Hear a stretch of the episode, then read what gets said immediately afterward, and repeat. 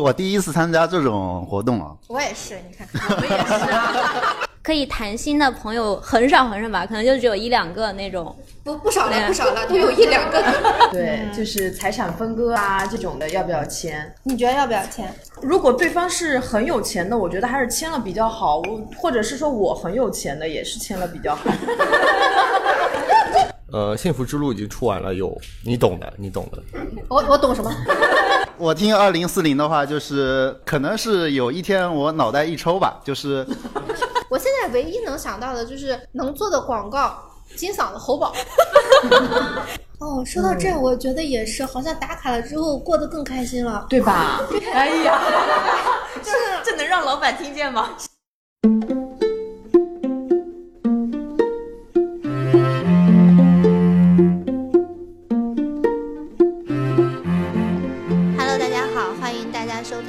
听二零四零书店 FM 和他的朋友们。这期节目是我们第一次听众见面会的现场录音，所以可能声音会听着乱一点。我们邀请大家向我们节目组提问。做这场提问，一方面是想要看看，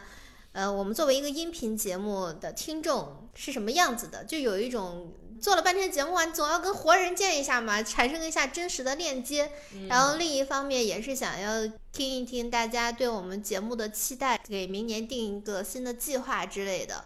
嗯，总而言之呢，就是有一种播客进入生活、声音进入生活的感觉吧。以及当时第一次见面会有一个问题，就是上海突然爆发了疫情，所以只有一半人来了。非常感谢这一半小朋友。而且是在第一次见面会才发现，啊，十五个人也竟然有这么多了呢，就坐满了整整一长桌。对对，非常感谢大家，我们度过了非常愉快的下午，我们记住你们了，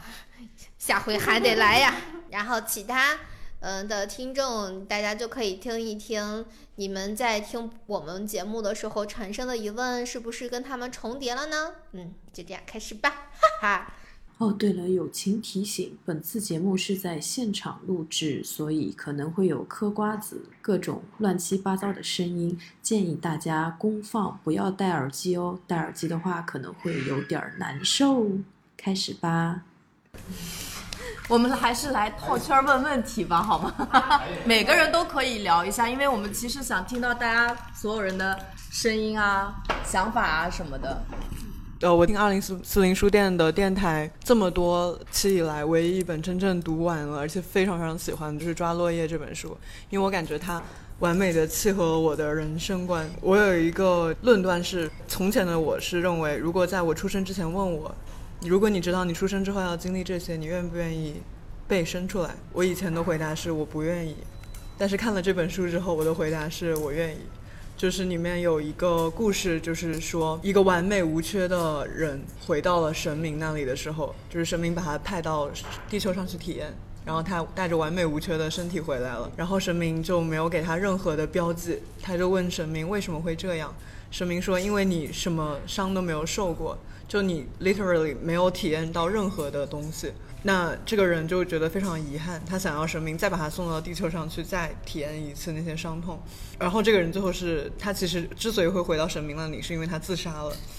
这个其实给我触动挺大的，因为我以前会觉得受伤是一个负面的东西。如果我受伤的话，那我就要去自我保护；如果我害怕受伤，那我就不去做。但是在看了这本书之后，我就觉得我会把它看作一种。无论是受伤也好，还是有获得也好，都是一种体验。然后我再去做的时候，就不要因为害怕受伤而阻碍自己的心。如果去阻碍自己的心的话，也就会委屈自己的一些想法。这样的话，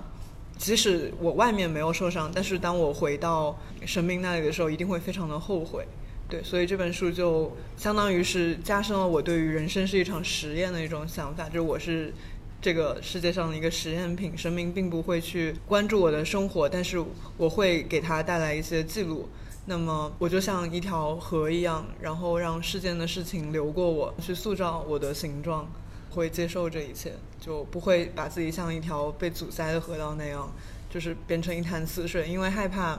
被污染而把自己变成一条沉静的湖。就是我要接受流动的人生。哇哦。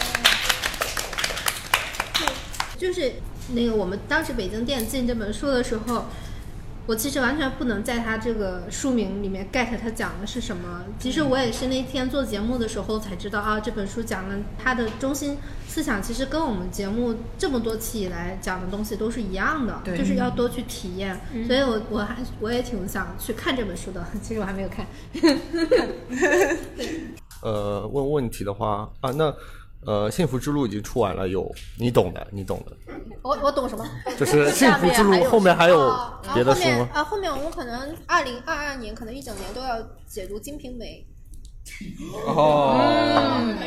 什么时候开始啊？》，呃，应该是年后开始后是吧吧？其实我们这个立项已经是上个月已经立完了，这个月我们一直在做它的一些准备工作。可能因为《金瓶梅》总共有一百回，我们算了算，应该就是一年的量嘛。为什么讲这本书呢？然后一方面是因为大家一听就嗯感兴趣，然后 对，就是可是对他的兴趣点基本上出于两个方面，一方面是好奇，猎奇，对对猎奇，然后另一方面是嗯这个东西它呃有一点点三俗，嗯，但是我们两个想讲它，恰恰是因为我们两个都是女的。然后这是一个比较好的一个地方，就是因为如果是男性讲《金瓶梅》的话，比较容易把它三俗化，或者说就是理解的比较。我其实因为我个人喜欢《金瓶梅》嘛，所以我听过很多各种各样的讲解，也看过很多其他人写的，就是类似他的书评啊之类的这样的东西。我自己的感受是，《金瓶梅》做了一个非常好的设定，就是当一个社会它既没有价值观，也没有道德观的时候，人究竟是怎么活的？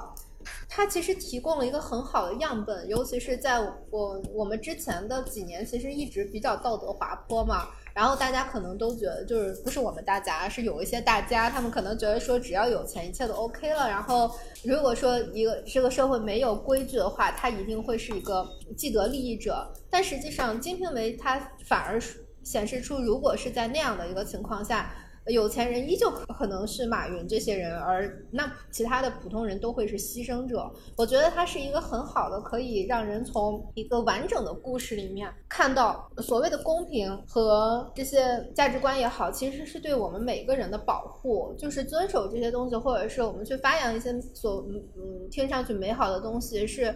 嗯，对我们的活到死比较重要的一个东西吧，而且它这里面的故事真的很有意思。其呃，其次我们要讲《金瓶梅》呢，也是因为我们两个都很喜欢《甄嬛传》，我们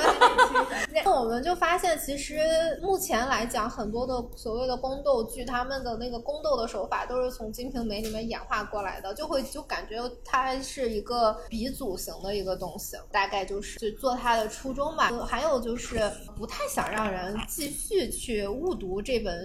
小说了。这个小说说它的文学性真的是挺强的，呃，不过它里面确确实也很有有一些就是逻辑不自洽的地方。嗯，但是可能到时候会说一说吧，大概就是我们明年的一个计划之一。然后另外一个计划是，就是我们做完幸福之路之后，非常微妙的是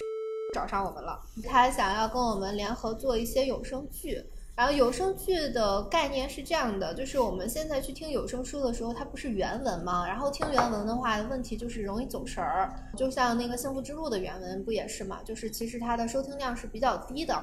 如果它改成剧的模式去讲一些书的话，可能就是听上去就没有那么困难了。广播剧和有声剧的比较大的区别是，广播剧它是完全揉在对白里面，有声剧是旁白加对白这样的一个模式。呃，这是第二个计划，然后第三个计划，我们可能就是联合更多的播客来。以幸福之路的这个模式来讲更多的书，就是基于这两个平台在做吧，就是希望让书的传播更多样化，就是大家找最适合自己的方式。因为就我自己而言，我是宁愿听评书或者听单口相声，我也不愿意听有声书的，所以，所以我也是想给自己找点乐子。而且我呃现在还有一个比较大的困境是，做播客的越来越少了。嗯，就是大家都不愿意更新了，加上那个，因为播客它作为一个比较新兴的媒体，它没有一个标准的品控，所以就是可能听听来听去，能听的节目又不是特别多，大概就是我自己的话，大概是听八档节目左右。但是这八档节目的更新频率啊，真是实在是太不稳定了啊，包括我自己。对。但是其实人需要听东西的时间是非常多的，啊、所以就是希望能有更多的东西可以跟得上吧，嗯。所以我们明年可能就重重点，我们自己的能听到的声音就是我们的播客和金瓶美吧，就是大概是我们的声音的输出。我们还有在做一个，就是类似于我们的这个第一次见面会的纪念卡的这个东西，然后我们会放在我们讲过的书里面，书里面，对，也会作为这个书的收藏卡，到时候出来给你们看一看。你对这个回答满意吗？满意。那我觉得明年好像你们的工作量一下子变大了好多，我有点担心更新频率。对啊，那倒确实是有这个问题啊。对，因为我们现在还不是特别确定《金瓶梅》的更新频率，因为它作为一个小说，如果是一周一更的话，其实听上去会很痛苦。作为一个小说，我我自己观察下来，就是他们有很多呃讲这种长篇小说的人，呃是一周三更或者一周两更，然后就特别夸张的是一周一一一天更好几好几波。这这个是特别夸张的，就是他们是完全不写稿的这种，就可能更成这样嘛。但是里面就是废话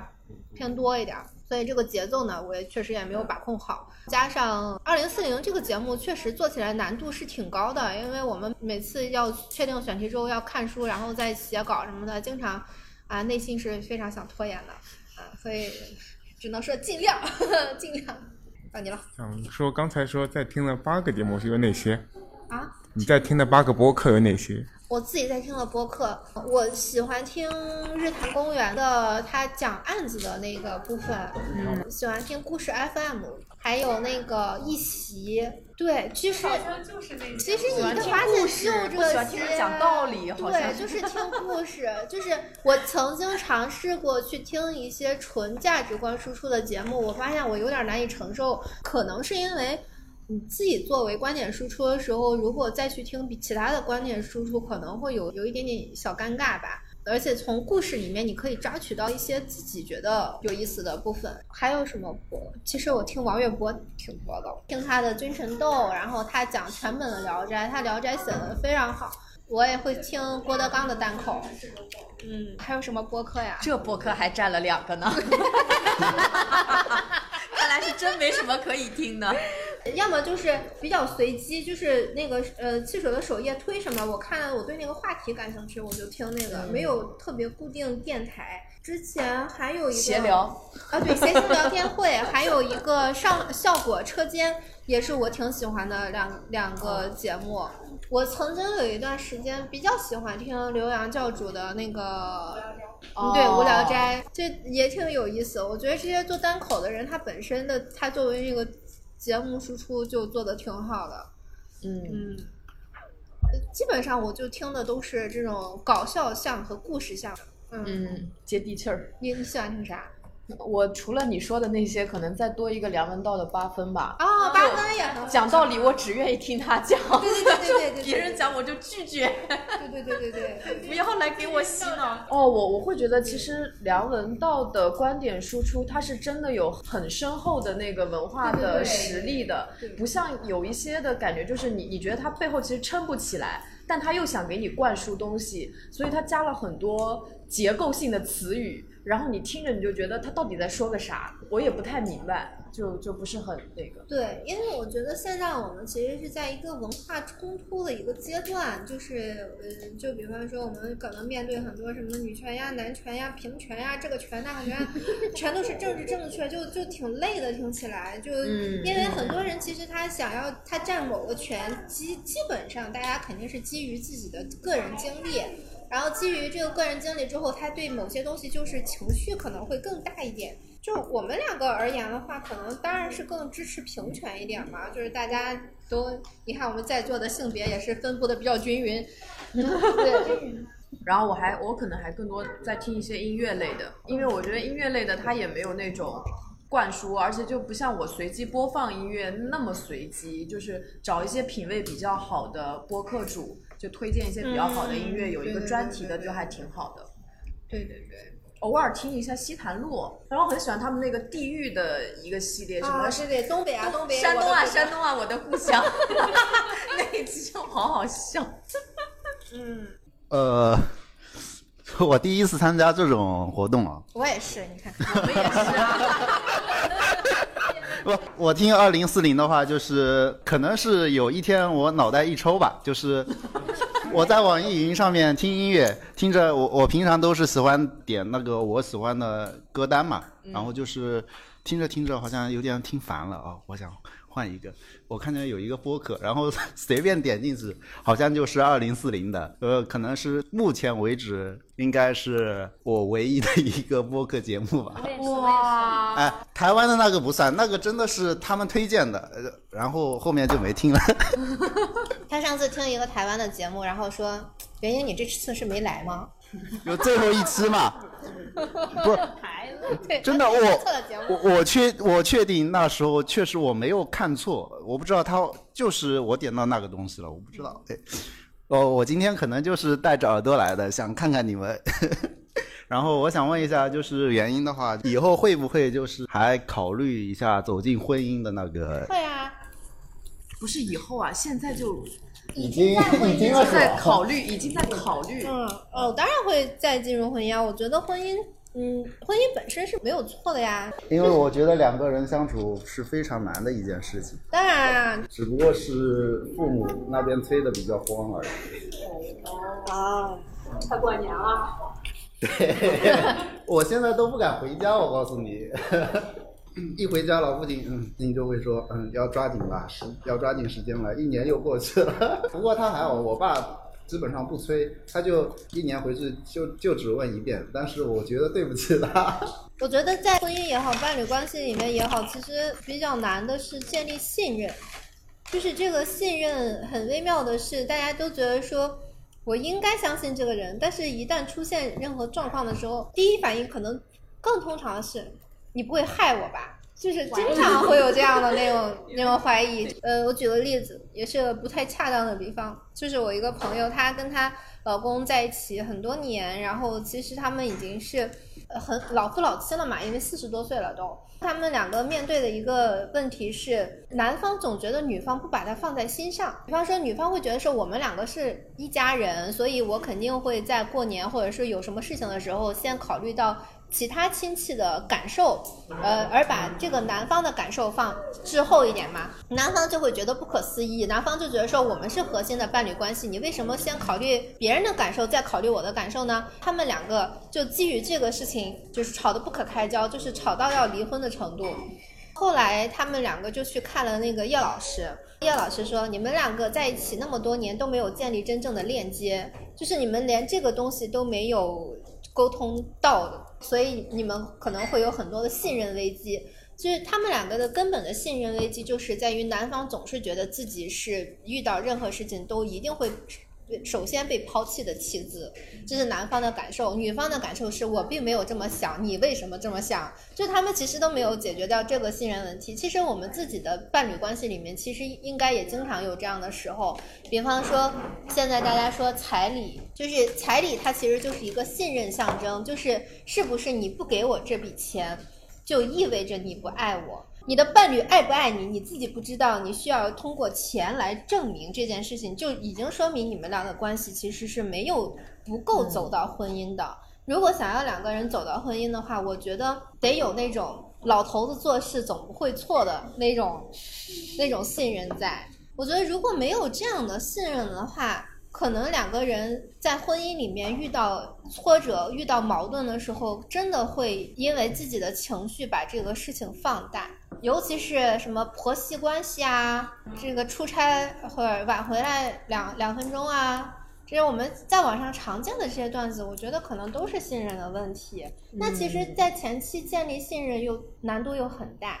所以可能在恋爱里面和伴侣里面，我觉得重要的不仅仅是爱不爱，而是两个人有没有共同去创造互相信任的事件，然后在发生事件的时候有没有再叠加这个信任的链接的牢固性。所以对象确实是难找的，因为你让你要全盘的去相信别人，对方也要全盘的去相信你，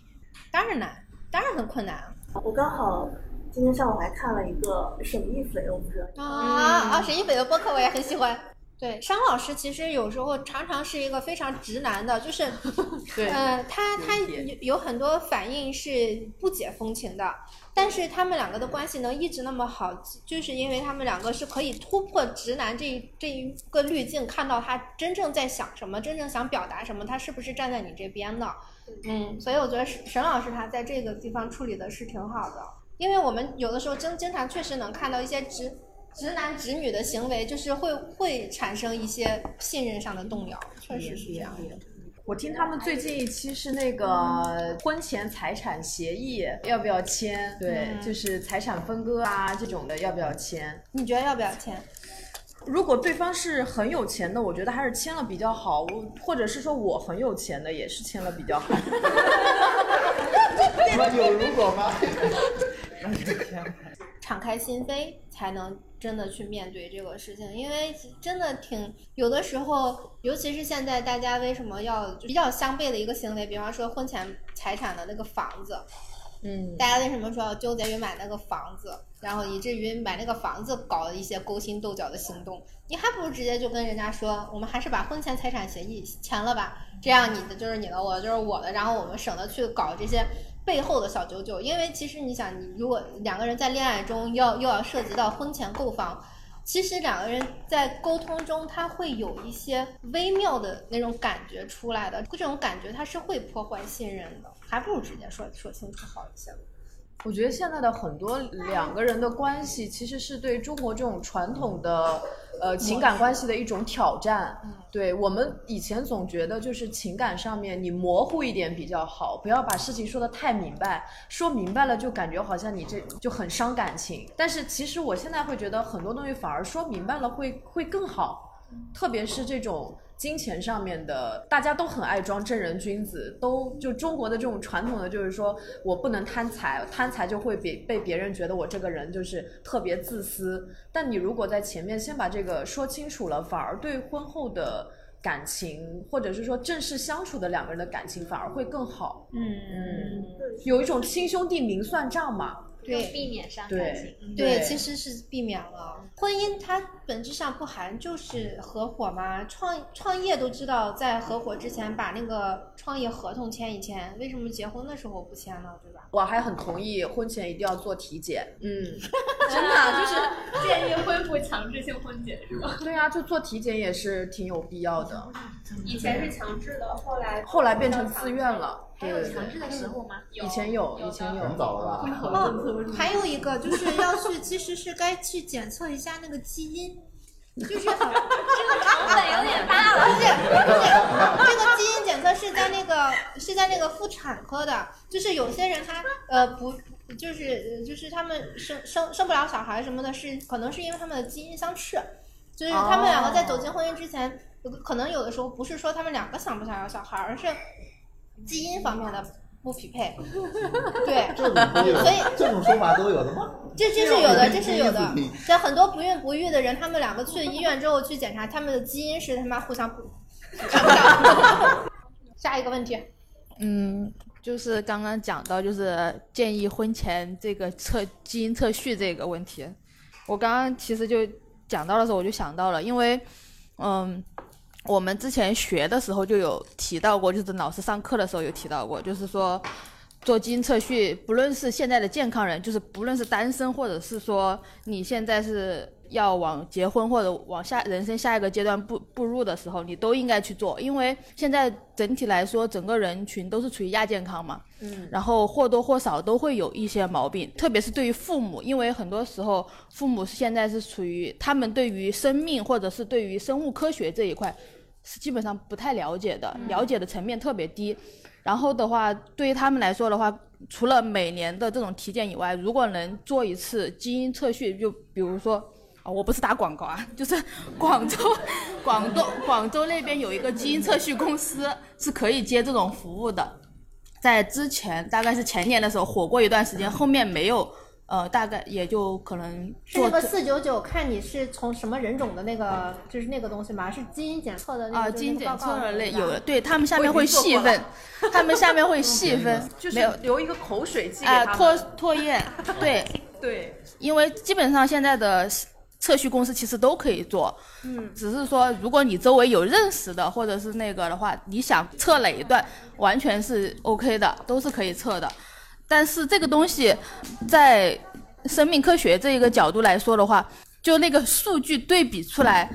你不能完全信，但是有一定的概率嘛，属于还是属于需要人类去探索的一个阶段。嗯，有这样可能性，有有概率，对对对对，但是是有必要的，因为你自己掌掌控一些你可以了解到的信息，你可以规避一些，在日后，因为就算你在这个年龄段没有凸显出来，可能后面也会凸显出来。而且人的一生就是从父辈开始，可能遗传基因里面携带的是很大概率会稳定遗传到下一代的，嗯，所以还是很有必要的。我是想说，前段时间我们正好要购书，就查了一下二零四零书店，呃，里面的那推荐书目，然后就看到了那个《长安客》，我就想问一下，就是说对《长安客》这本书原因和玄机有什么看法吗？我们有这本书吗巧了，我没看过，在在那儿。哦，店长你看过吗？你来说几句。就是我觉得它作为一个小说吧是挺好的，值得看一下。但是说你说这个书你要多么去深入去读一读吧，我觉得也倒可能也不需要。反而就是说可能如果说同类型的东西吧，还你还不如深入去看一看《东京梦华录》，我觉得那个倒倒倒是真的值得泛泛去看一看。对，那个那个确实那个《东京梦华录》其实唯一我觉得唯一的问题啊，就是我自己在捋稿子的时候，我发现它就它的排版有点乱。对，就是他那个，比方说，那他前面已经说了一些小小摊贩的事情了，结果过了几页又是小摊小摊贩的事情，他怎么就不能 并到一块儿说？这是让我觉得比较痛苦的地方，就是在看那个《东京梦华录》的时候，这就是一般来说，我觉得看小说它就是能捋一个逻辑出来，就是什么事情发生什么就发生什么，但是《东京梦华录》它是把这个逻辑打碎的，我总是要看这一页的时候，然后掐住它，然后过几页之后再把它对比一下，就尤其是在吃的东西上面。而且我还时间过得越长，我有一个质疑的点，就是他作为一个百分之一的人的那种生活，他描述的这些东西的真实性又有多少？这是我比较质疑的地方。他看见的社会跟真实的社会可能有一定的差距。比方说，我们现在日常生活，早上起来买个五块钱的酱香饼，但是如果是马云来写这个回忆录，他早上起来会吃五块钱的酱香饼吗？他的生活可能跟我们的差距就有一定大。对，它不是一个科普读物。对对对，它就是这点来说，我们就可以去看那个北宋时期的一个人的他那个上流社会的他对北宋的印象，然后他真实的是什么样子呢？说不定是《水浒传》里的呀？就是这两本书如果放在一起，就会发现它的冲突是很大的。嗯嗯，好，甲本略过，下一个。甲粉甲粉没问题吧？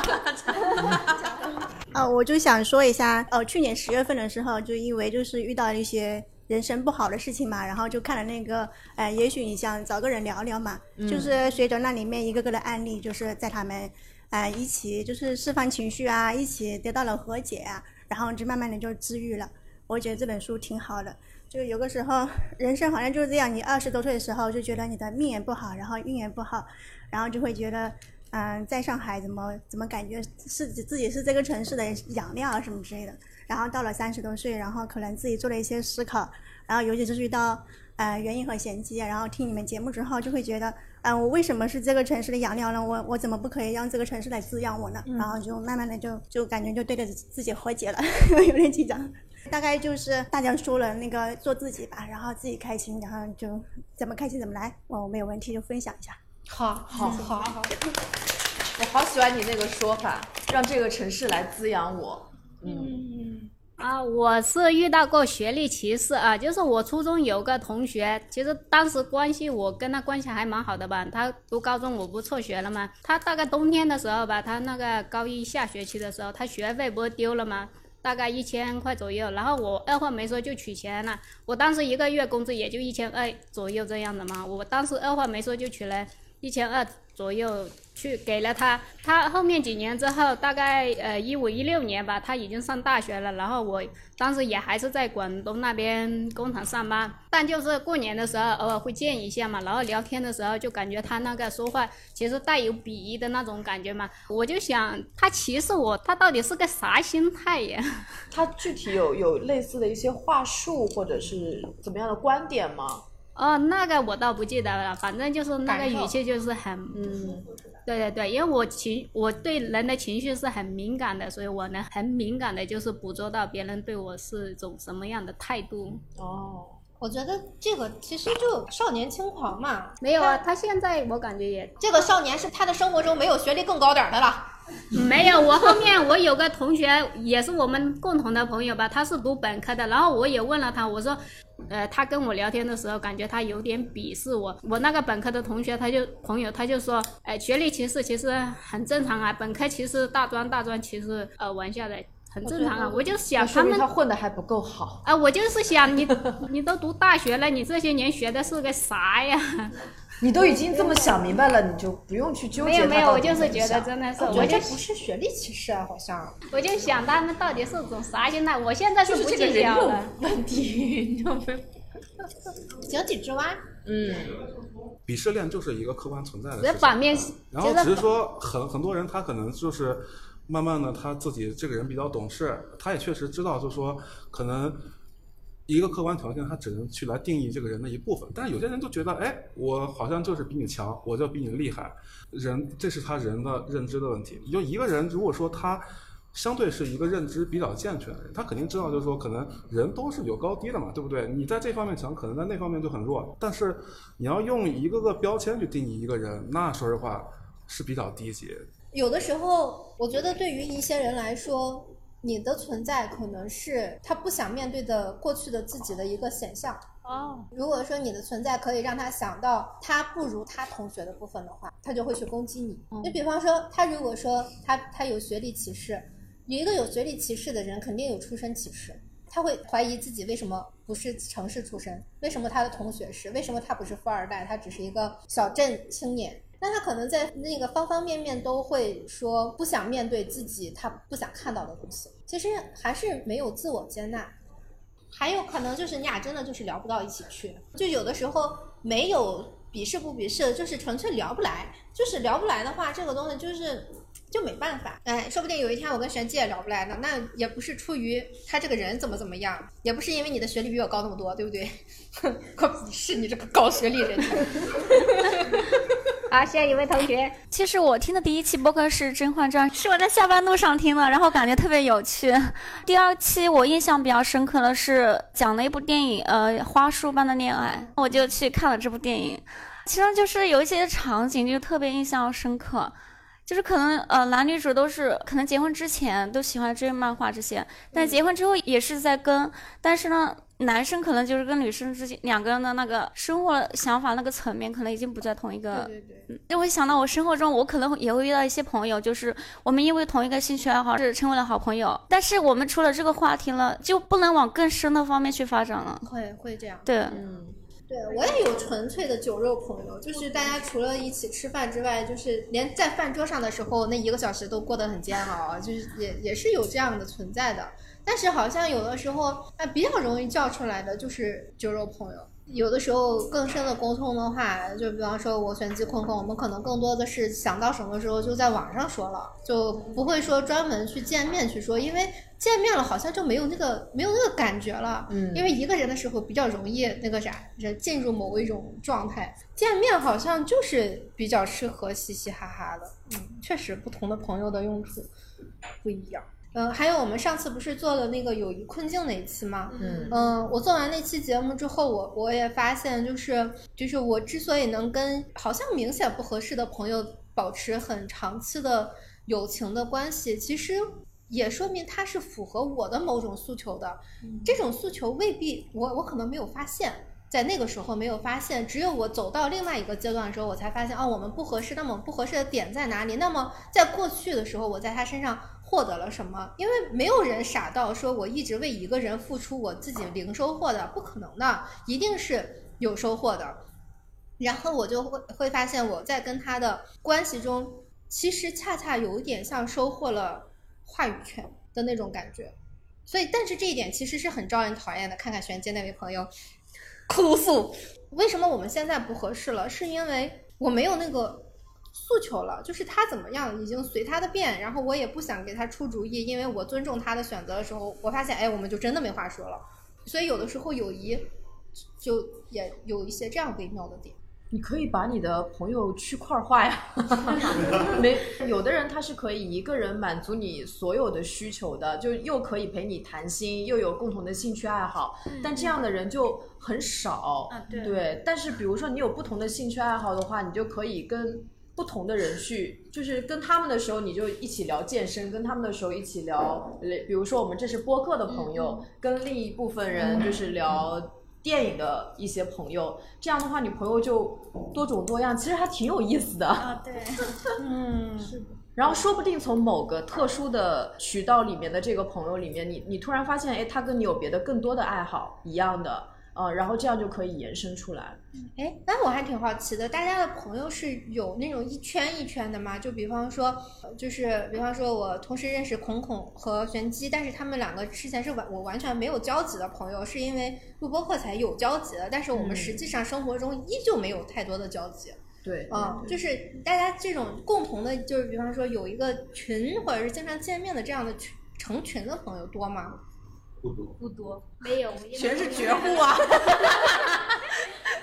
区块化的朋友，哦，对，就是都是点对点的朋友。嗯，我以前有过就是一个圈子的朋友，然后我后来发现里面人际关系非常复杂，就是因为里面有男生有女生，就是高中、大学时候留下来的朋友，然后就会发现今天这个跟那个谈恋爱了，就像《小时代》一样，然后《小时代》也就算了，就对呀，然后这两个朋友如果他谈恋爱后来又分手了。你要去跟谁做更亲密的朋友？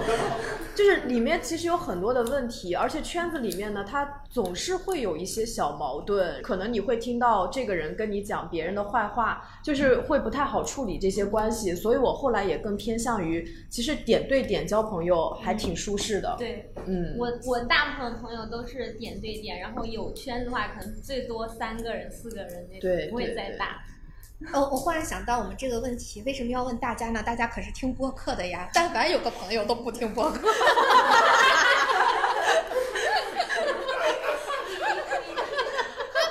下一个，看他已经在那里思索了很久了。这也是听众的朋友。我是之前千寻就给我推荐过一次，好像是啊，然后其实具体的那个那一期的内容我也忘记了，呃。所以我可能对节目提不出什么来，但是就是对随便什么问题都可以，无所谓。对，就是刚才提到那个爱情神话嘛，我就想起这部电影其实是一个就是女性主义的片子嘛，嗯，然后它里面就是就尝试去打破一些就是现在对于女性社会里面女性的一些物化或者一些附属之类的。传统的一些那种意象吧，但是现在慢慢的就是在我们年轻人这这个圈子里面，可能就会对女权呀，或者是这种平权之类的这种想法会越来越的越越广泛。然后我就觉得想探讨一下，就是想问一下，对于这种现象往后或者是会怎么样，就是发展之类的，有什么看法？就是以我看《金瓶梅》的经验来说，我觉得这个东西 挺好的。就是因为我们昨天还在探讨，就是说《金瓶梅》里面的女性，就是因为她们太被动了，她们没有任何的办法，所以她们做了很多突破底线的事情，不管是互相残杀，还是残杀亲夫。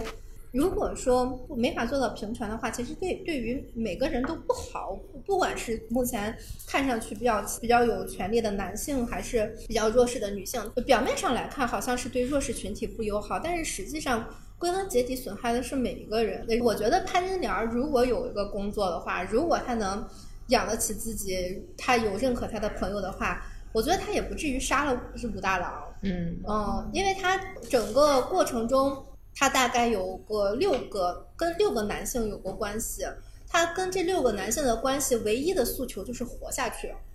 其实这真的挺惨的。她其实也很漂亮，然后又有才艺。他做个爱豆其实也没有什么问题。对，嗯，但是可惜的是，他只能去讨好男性来求活着，但他最后也没有活成，他最后还是被杀死了。而且他最后被杀死也是比较惨的，就是他其实是依旧是希望自己能被武松拯救，从此过上平淡的人生，他才从武松和另外一个人身上选了武松。结果武松就是带着要杀了他的念头来娶她的，就是这个人的悲剧。从我觉得从《金瓶梅》来去探讨女权的话，可能会更更有警醒性吧。毕竟你看，其实西门庆的死也是有很大程度上是因为他过于没有安全感，他是把西门庆睡死。我之前是有一段时间，我因为我我个人可能偏平权一点，我没有那么女权，所以我对有一些偏极端一点的女权，我是有点不太能理解的。我不太清楚为什么他们就是但凡所有话题都要扯上女性的权益，我会觉得这是不是有点有点 over 了？但是。当我看到一个整个大环境，它整体还是偏向那一边的时候，我就发现有的时候好像矫枉它就得过正一点，它才能往这边往中间掰一掰。所以我现在觉得他们存在也是合理的，只不过对于我个人的观点而言，我可能更偏向于，我也不想去贬低男性，我觉得他们也有他们的压力，他们在这种极端就集权的情况下，他们其实有很大的压力的。因为他们可能对于自己功成名就，包括某一些能力上面有更高的要求，呃，所以他们的压力也很大。女性也有女性的困扰，这个时候更多的是彼此去理解，然后求到一个相对比较和谐的一个一个共处的一个方式，而不是说。在过多的彼此再去更多的施压，这会让双方反而我觉得有的时候会离得更远。现在就有一种双方的那个火药味都非常重。对，但是中间隔着一个很很宽的东西，就比方说我们在自己的群里和自己听众下面的留言看的时候，觉得大家都非常正常。就社会好像很和谐，但是有一次我看了一个男权的，也不是能说是男权吧，一个一个博主他的微博，然后下面铺天盖地的都是一些非常让我觉得啊，怎么会有这样的思路的一些男性的留言的时候，我就会发现，其实真正在对打的是这群男性和那群女性，是他们在对打的，然后中间的像我们这些人，其实是跟他们不在一个世界里。就是只能说互相做看客，说不定对于他们来说，我们也是有毛病的。在他们看来，就是就是你怎么能矮化女性？你怎么能说男性做的都是对的？可能他们每每个人他们都有自己的想法，所以我觉得现在是一个比比较割裂的时期，大家只能说各自为营。然后面对自己一一些不太能理解的言论的时候，比方说我当时看到那个博主的时候，我就观察了一下下边的男的，然后。默默的拉黑掉了，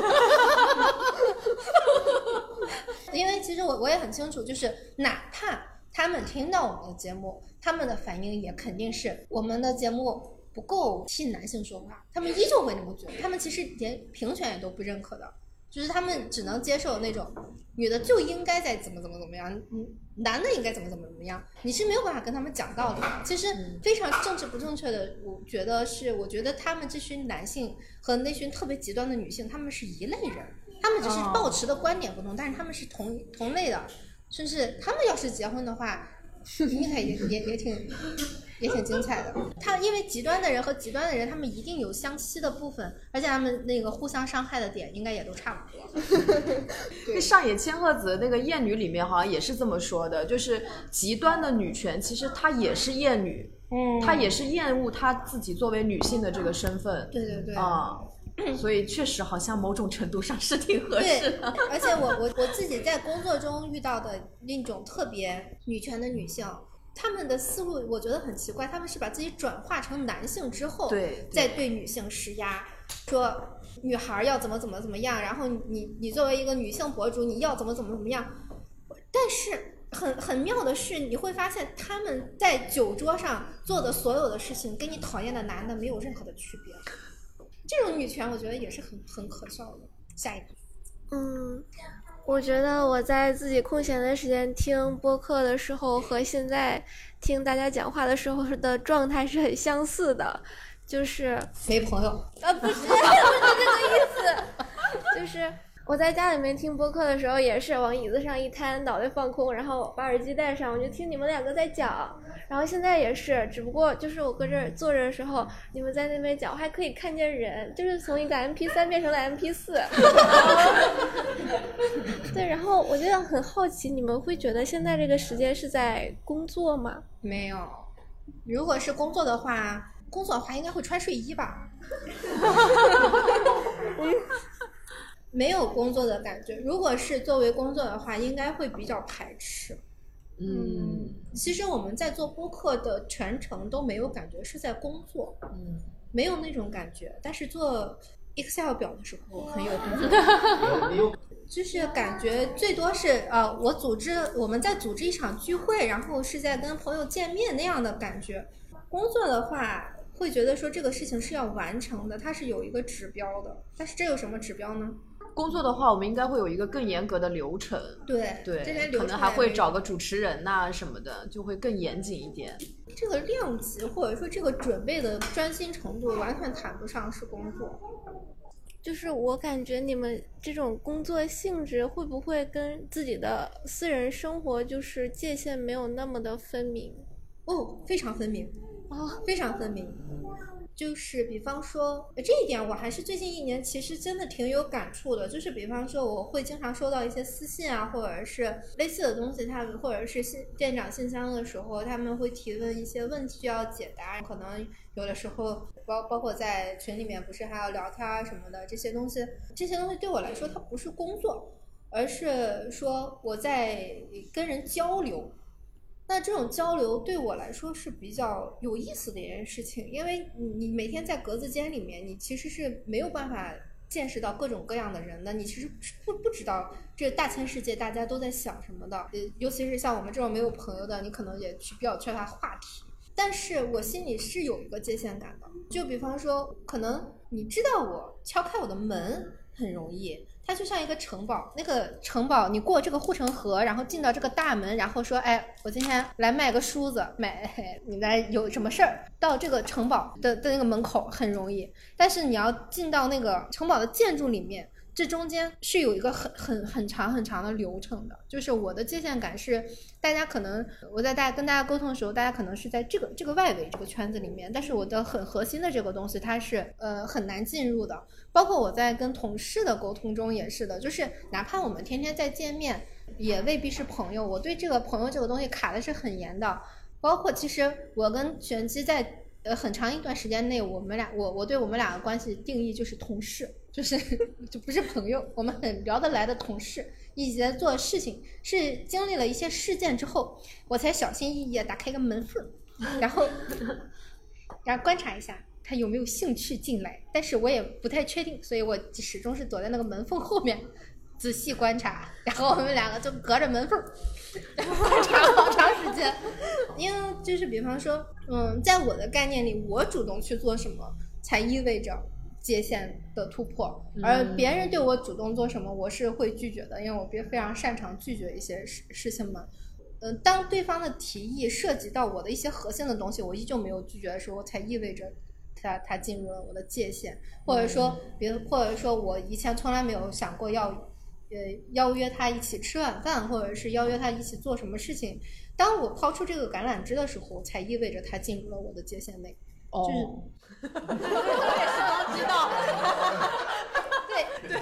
对，因为如果在这个事情之前，我我我我其实也是会有一个，就是我也是怕被拒绝的，以及我觉得说。呃，会不会给别人添麻烦？就是其实，呃，我会怕自己把握不好一个度，就是对对别人来说，我的存在会不会是一种困扰？我都会有，我自己其实也会有这些想法的，所以我的界界限感拉得很很高，也是怕，呃，也是出于自己没有安全感。嗯，只只不过对于之前我刚认识玄机的时候，玄机说你好厉害，你好像跟谁都能聊得来。呃，确实，我确实有能够跟谁都能聊天，聊到一嗯，聊得好像还不错，还挺愉快，但是也就仅限于那个程度。如果说想要再深入的去，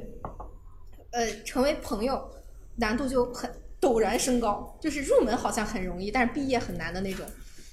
我莫名其妙毕业了是吗？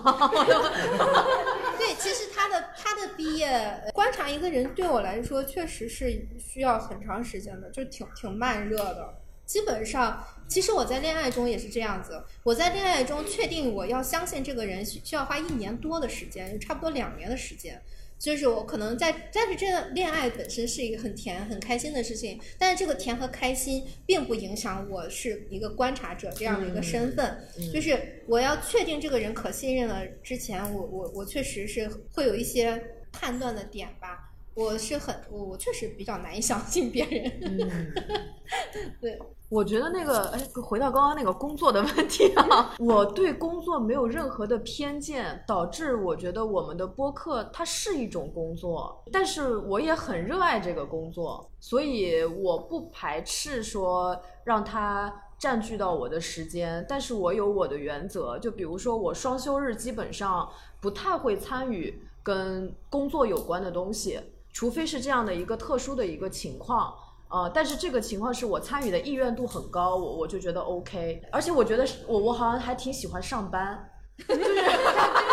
因为我们我们最近公司的这个管制严格了起来嘛，就是就就都需要打卡什么的。刚开始我是有点情绪上难以接受的，但当我接受了以后，我就会发现，哎，我上班以后我的工作效率更高了，就我一天可以看更多的书，做更多的事情，而且我下班以后我可以更放松。对对对对。对，对就我以前可能就是，比如说相对宽松一点的时候，我会拖延，因为我会觉得这个时间比较灵活。那我这个时间段，我我就算不干这个事情也没有关系。但现在就会觉得，哎，我必须九点半到公司，那我早上必须得锻炼的话，我就得几点起。到了公司以后，反正这个时间待着也是待着。我这个人又干眼症，我也不能长期的玩手机、刷刷这些有的没的，那我就看书。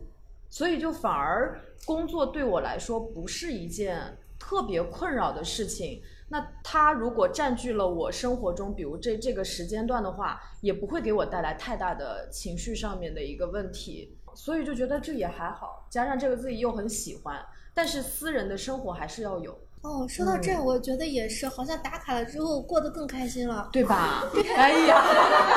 是这能让老板听见吗？是因为之前我们呃，之前我们那个工作的状态其实是很病态的，就是我有的时候十二点钟还在还在跟人聊工作，其实他这这其实意味着，虽然我早上起得晚，但是我可能一直工作了很长时间。然后生时间是没有模块化的，但是时间一旦模块化之后，你就会发现，你只要在九点半到六点半这个时间工作，其他时间你是你可以不工作，你反而获得了一个休息，我就觉得特别好。所以现在基本上六点半下班，我可以理直气壮的不回信息，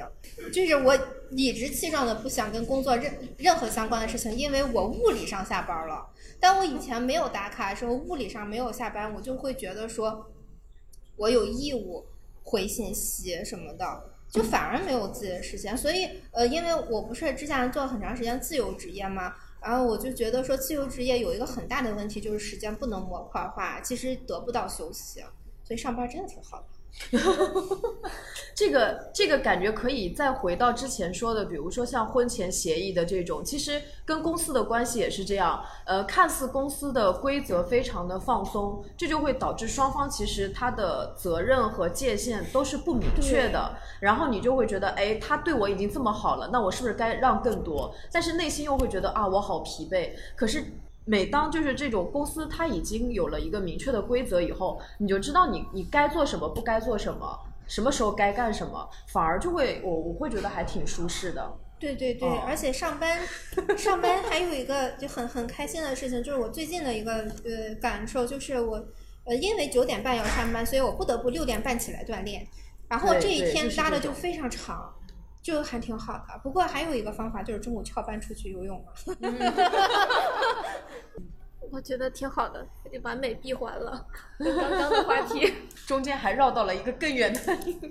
我今天刚来的时候就听见玄机的声音，然后认出了玄机。然后我是之前一段时间，呃，因为一些危机，然后情绪上面会受到一些打击。不是很好。刚好那个时间段，然后听了二零四零的节目，我就慢慢的听下来，会觉得自己得到了一些治愈。然后后面我看了那个抱抱棒棒的自己的书，觉得在里面那个书里面就是会说，包括他面对各种各样的是工作上呀、生活上和家庭关系的这些问题，然后会从不同的角度让我觉得。啊，好像可以去看到更多的自己，去尝试不一样的，变得更加勇敢一点。然后我也把这本书推荐给我妈妈看。呃，就是像这种关乎就是日常心理的这种健康的这种书籍，我们其实以前会很少看到，包括在读书的时候也很少会接触得到。但是在生活里面会经常遇到这些问题，我们会通过不同的就是方法去找上网呀、查呀、看别人的做法，包括像看剧啊什么的，都会找到一些类似的相关的点，然后会想着说这样的做法是不是正确的，是不是这样子才是好的？我觉得挺开心能够听到我们的节目，然后也很高兴参加这样的活动，这是我觉得我二零二一年。很大的一个收获，嗯，你知道他有多自来水吗？他的他就像他的朋友圈就像我们的小助理一样，他的每一条朋友圈都是默默转发我们的节目，不带任何文案。我每次看到的时候，我都想，天啊，雇了个机器人儿，招聘了，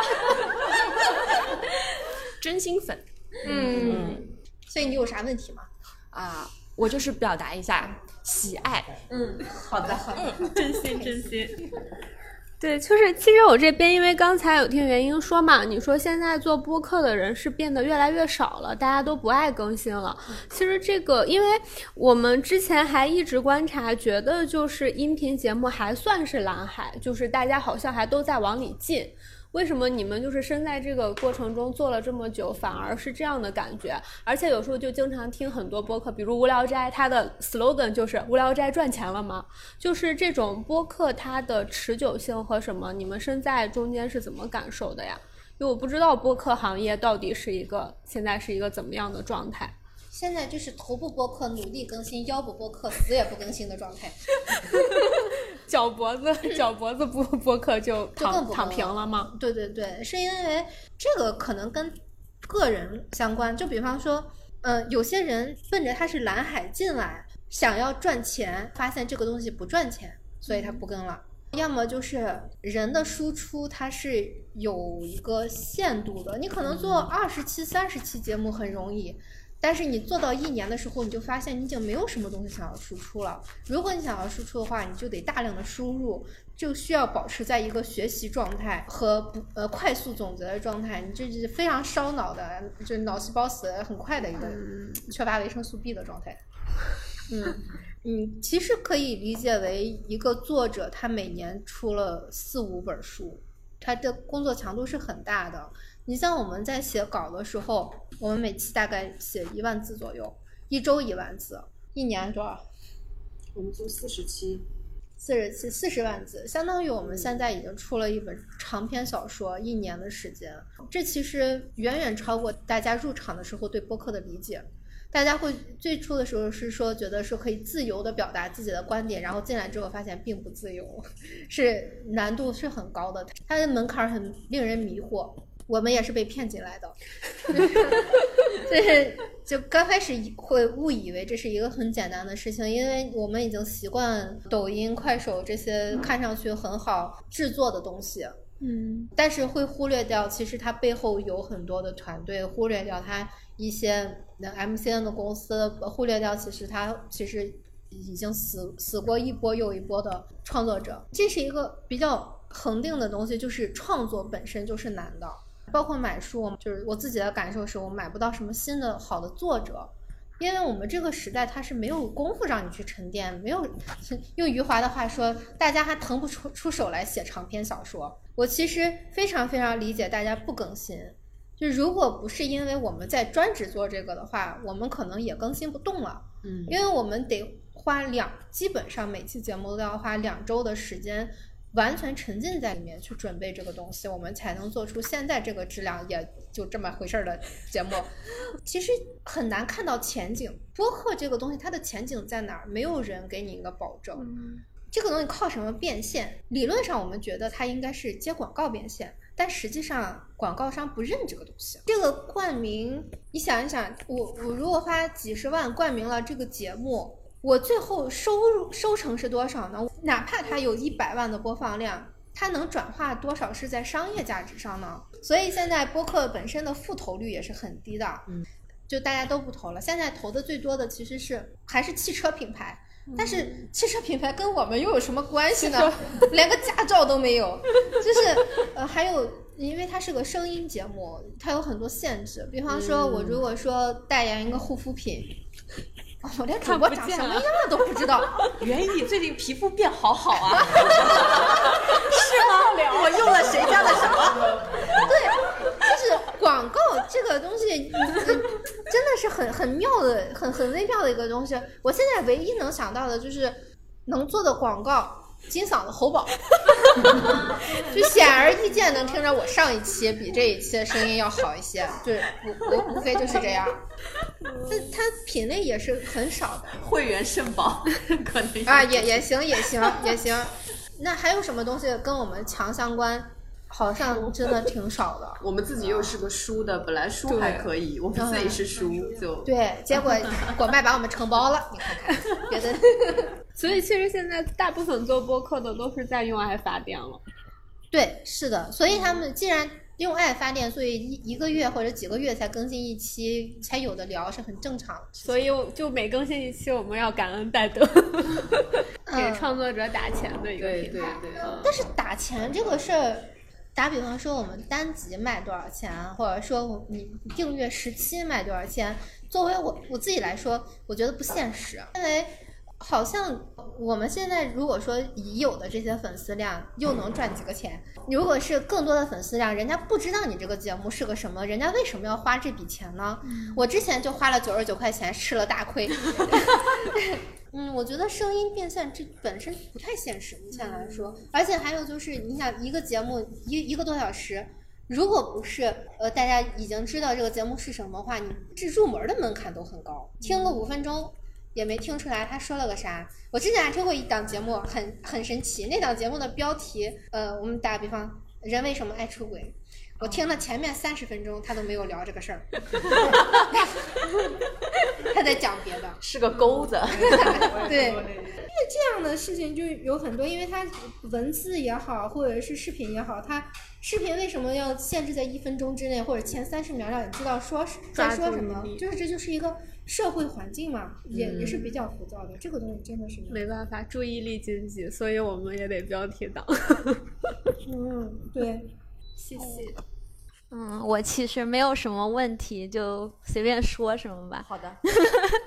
我现在就是就是二十大几了吧，但是我的生活经历基本上还是主体是在校园里面的，就是跟社会接触其实是很少很少的。我个人是一个非常就是比较百分之九十接近比较理想化的吧，可能对于一些社会上、人性上、生活里。呃，比较阴暗和负面的东西接触的不太多，但是我就是可能一旦有机会接触一点点，我的反应就会很大很大，因为就是对这方面经历很少很少嘛，所以我，但是我也是呃会经常在这方面做一些想法反思什么的，就是基于我非常非常有限的个人经历和大量的阅读吧，就是可能一些反思也会。呃，比较的片面什么的。然后我比较幸运的是，我有一个就是朋友，他他会站在一个更全面、更大的局面上，会帮我分析一些什么。就我那个朋友不不像玄机的那位朋友一样，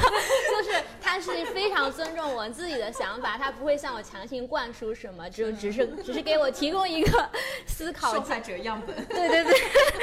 就是思考建议的方向吧，什么的，所以我是非常喜欢我这个朋友的。而且我们，我跟我这个朋友认识也是比较玄妙的吧。就是本来我们可能没有机会认识的，因为他是我大学本科的时候，我当时喜欢的一个师兄的高中朋友。但是那我这个朋友他们也不在我们那个大学嘛，所以我跟他本来是没有机会认识的，就是一个非常奇妙的。契机，我认识了他，然后后来之后这么就五六年吧，我跟我那个朋友认识有五六年了，然后我跟我当时喜欢那个师兄也已经基本上没有联系了，但是我跟我这个朋友是联系非常紧密的，而且我们平时基本不怎么见面，但是还是感觉非常的亲密亲近吧，所以我还是很喜欢的。就是胡乱说些什么，没有什么主题吧。因为我是博士嘛，就是可能在那个科研方，我是理工科的博士，所以跟就是什么文学、生活、人性方面接触的不是特别多。我可能比较喜欢那种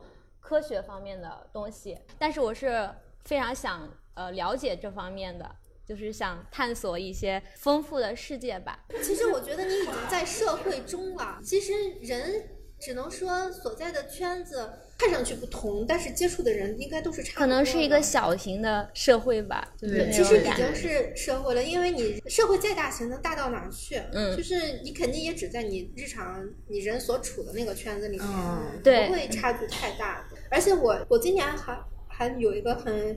很微妙的感受，就是人不管在什么圈子里面，这个圈子里面。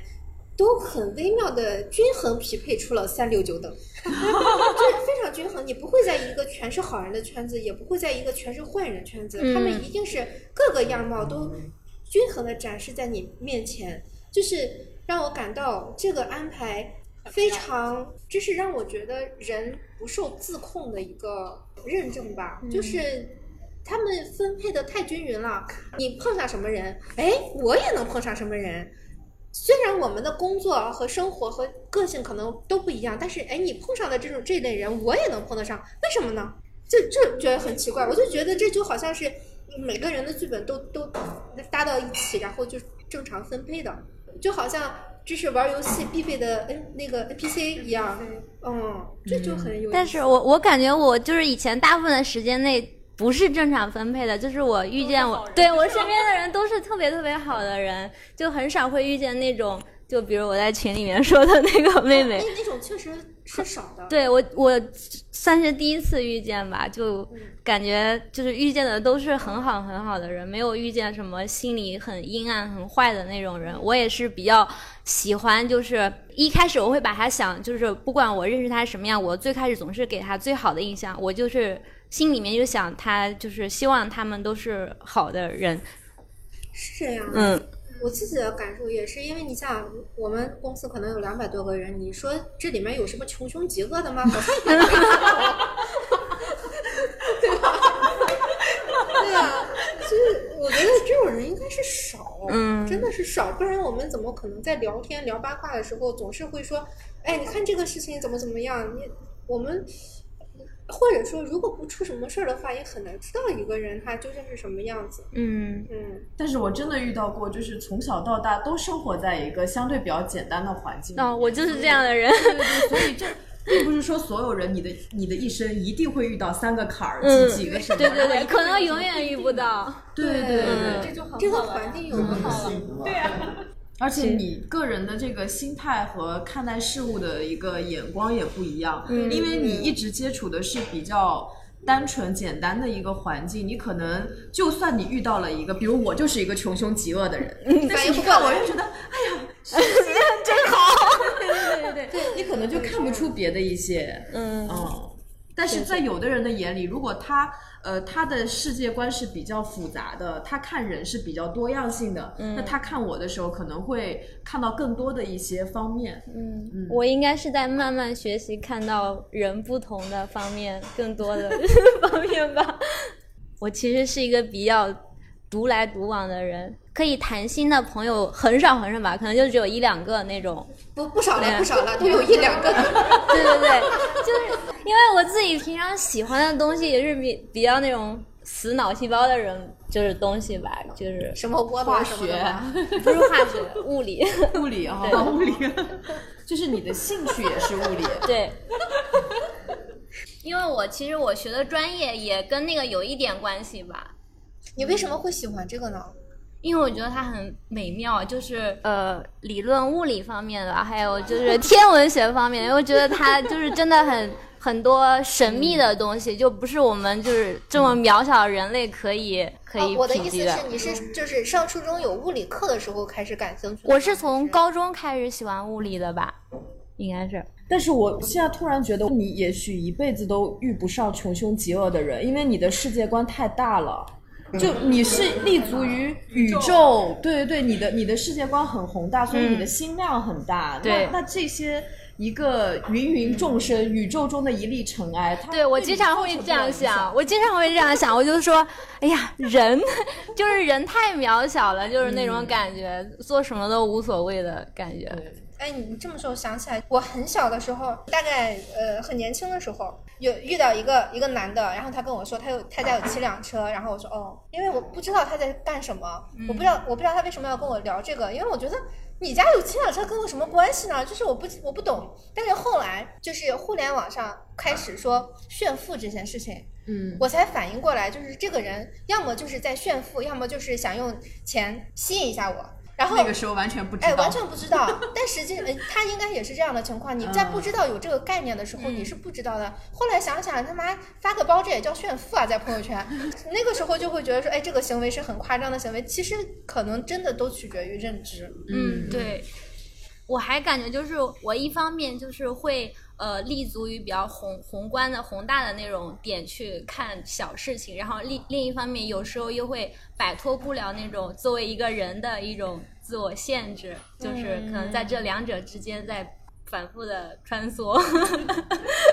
但你另一个世界观已经比我们大很多了。很多人，我觉得就是修，比如说像修佛啊，修什么，他其实是在给自己造一个更大的世界观，能让他看透现在的一些小事情，让他很嗯烦恼的事情。对，嗯，我是想更多的尽自己的努力，就是脱离一些主观的人的那种感觉。应该没有太大的问题。啊，这个就是就是脱离人性的那些东西嘛，就是比方说人性最有自私的一面，就是如何去克服啊，无非就是这样的吧。当我们一起像《狮子扔使徒》里面不是写了很多，就是人性本身你会有的东西，其实有些就是屈服于人性做的选择和不屈服于人对，就也许你不需要去克服，它就是合理存在的。嗯，对，嗯，就跟饿了就是想吃饭，不吃饭就生气一样。对吧？这时候就去吃就行了。嗯，妙啊！可以了。